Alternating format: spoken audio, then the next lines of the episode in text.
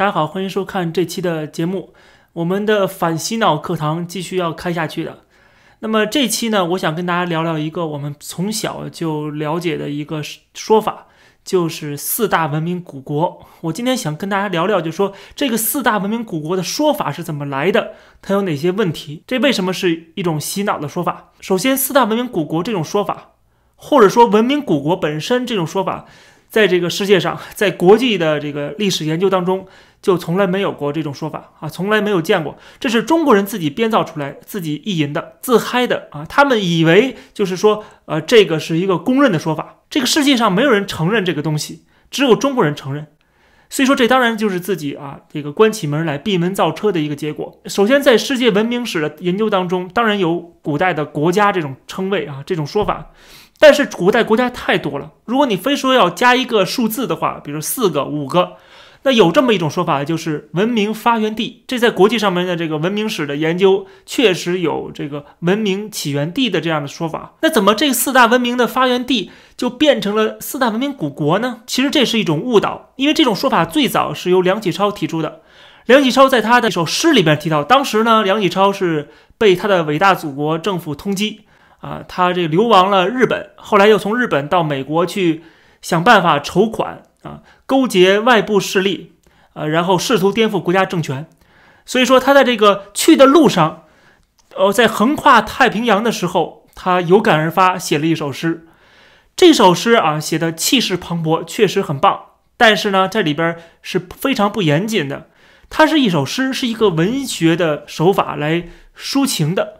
所以你不能把它当做一个历史研究的一个材料。它里边提到了说，这个文明古国有四个。梁启超说的这个所谓的四大文明古国，分别是中国、印度、埃及跟小亚细亚。然后这段话就被一些这个二手贩子，就是说，呃，这个历史学的二手贩子，在国内啊就宣扬出去了。因为这种说法其实是能够勾起当时中国人的一种屈辱感啊，就是说。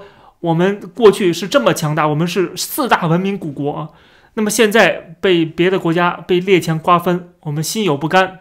它可以激发人民的这个民族主义的情绪，但实际上这个东西是编造出来的，是他写诗里边啊。当然，当然了，这个梁启超怎么知道的？他也是从这个西方的历史学研究当中啊，他这个抄来的。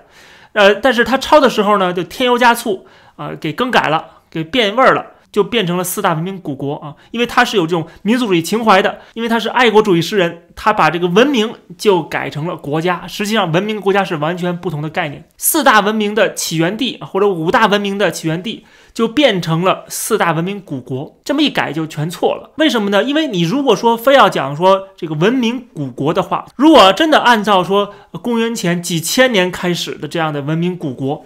那太多了，比如这个世界上最早的文明起源地啊美索不达米亚平原，光这个地方啊，光这个新月沃地就出现了多少个文明古国啊？我们十个手指是肯定数不过来的。梁启超提到了古巴比伦，那请问赫地算不算？对吧？赫地王国算不算？亚述帝国算不算？这么强大、这么文明的一个国家，你都不算进去吗？对不对？所以说这些都是文明古国呀。而且奇怪的是，这个梁启超提到了古巴比伦，但是居然没有提到苏美尔。苏美尔比古巴比伦更早啊，它也是一个到后期，它也变成了一个帝国，它已经不仅仅是一个城邦了，而且它拥有了人类历史上最早的一个法典啊，而且它是中央集权的一个体制的国家，这比古巴比伦还早啊，居然没有算进这个古代的这个文明古国，我觉得就很奇怪的，对不对？所以说，太多的国家都可以算作文明古国，所以说他讲这四个，实际上他是讲的是文明起源地，而并不是指明文明古国。因为古国这个古有什么衡量标准吗？对吧？怎么来衡量它是够古？如果真的是够古的话，实在不好意思，中国的商朝最早的朝代就是其实是它的这个最早的这个国家啊，这个商王国实际上它根本就在这个历史上面排不上号。在前面我刚刚讲的这几个文明古国都比商王国要早得多，像苏美尔，比如说米呃比米诺斯啊，这个赫地，还有巴比伦、希腊、波斯。这都比中国的商朝要早得多。文明的一大标志就是文字，对不对？在尼罗河的这个流域的，它的这个古埃及的象形文字，还有就是这个两河流域的这个楔形文字，它们出现的年代大概是在公元前三千年左右。那么这个年代要远远比中国的发现最早的文字，就是象形文字，商王国的这个甲骨文要早了差不多两千年左右。就人家已经有文字，两千年之后你这才出现文字，而那个时候不管是两河流域也好，或者是这个尼罗河流域也好，都出现很多很多的国家，啊很多很多的年朝代王朝。所以说我们可以总结：第一，如果是文明古国的话，绝对不止四个，有很多很多。第二，如果你把这很多很多按照这个最早的、最古的这个国家来算的话，啊，按照文明起源来算的话，中国这个地方出现的，就是东亚地区出现的文明。根本就排不上号，在苏美尔王国都已经出现了学校，出现了教育制度，出现了文字的时候，东亚地区过了两千年之后才出现了象形文字啊甲骨文，而且这个甲骨文到现在为止破解的数量都是极少的，啊，基本上不知道当事人在说什么。所以我们看到这个四大文明古国这种说法是完全错误的。那么好了，我们说它如果这古国的错误了，那么我们说如果文明对不对啊？四大文明发源地对不对？那么这种说法可能稍微好一点，但是也有一个缺陷，就是这个四错了，应该是五，应该至少有个希腊的文明。你说古代的文明居然不提希腊，这个是说不过去的。说实话，如果真是说四大文明的话，也中国也算不上号啊，应该把希腊放进去，因为希腊的文明要比中国的这个所谓的中国文明要早了上千年。所以说，你不管说是四大文明古国，还是四大文明发源地啊，中国都排不上号，除非只有一个条件，把中国放进去。就是五大文明发源地，那么这样的话，我们就可以说中国是这五大文明发源地的其中一个地区。那么另外还有一种说法，我也要纠正一下，就是很多人在说啊，这四大文明古国啊，这本身就是错误了，刚才已经否定了啊。但是有一种说法就是，它唯一的延续下来的就是中国啊，其他都已经灭亡了，只有中国这个文明古国延续下来了。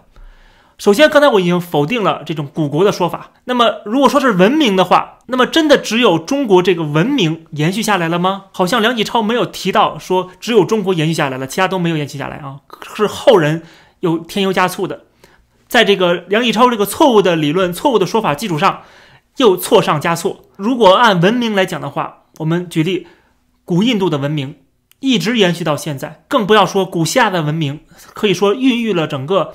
欧洲的近代文明，我们今天在欧美的大学去读书啊，我曾经读过政治学，啊，这个教授让我们学的这个课本里边就有这个亚里士多德啊、柏拉图啊他们的节选，所以说他们的思想跟理论是一代一代代传承下来的，甚至把我们现在都已经全部同化了。